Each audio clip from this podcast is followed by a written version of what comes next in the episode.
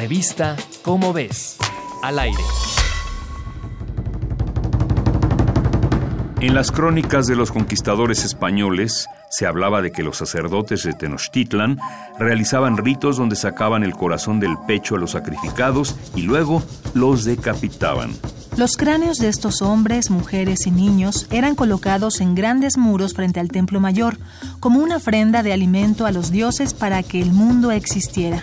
Por mucho tiempo llegó a considerarse que esas crónicas podían ser exageraciones, pues no se habían hallado evidencias de la existencia de los llamados zompantlis o muros de cráneos.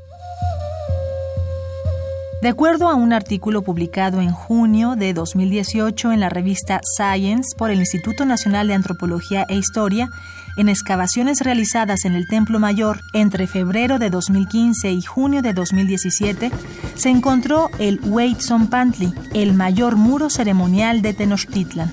Tiene 35 metros de largo, 14 de ancho y 4 o 5 metros de altura y está compuesto por cientos de cráneos, de los cuales se han recuperado 180 para su análisis y estudio, a la par de otros miles de fragmentos de hueso.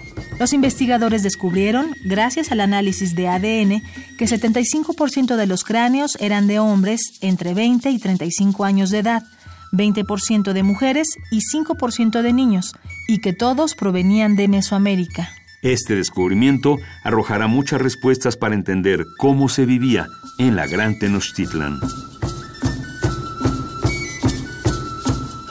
Esta y otras curiosidades podrás encontrarlas en la revista Cómo ves. No esperes más, corre a comprarla.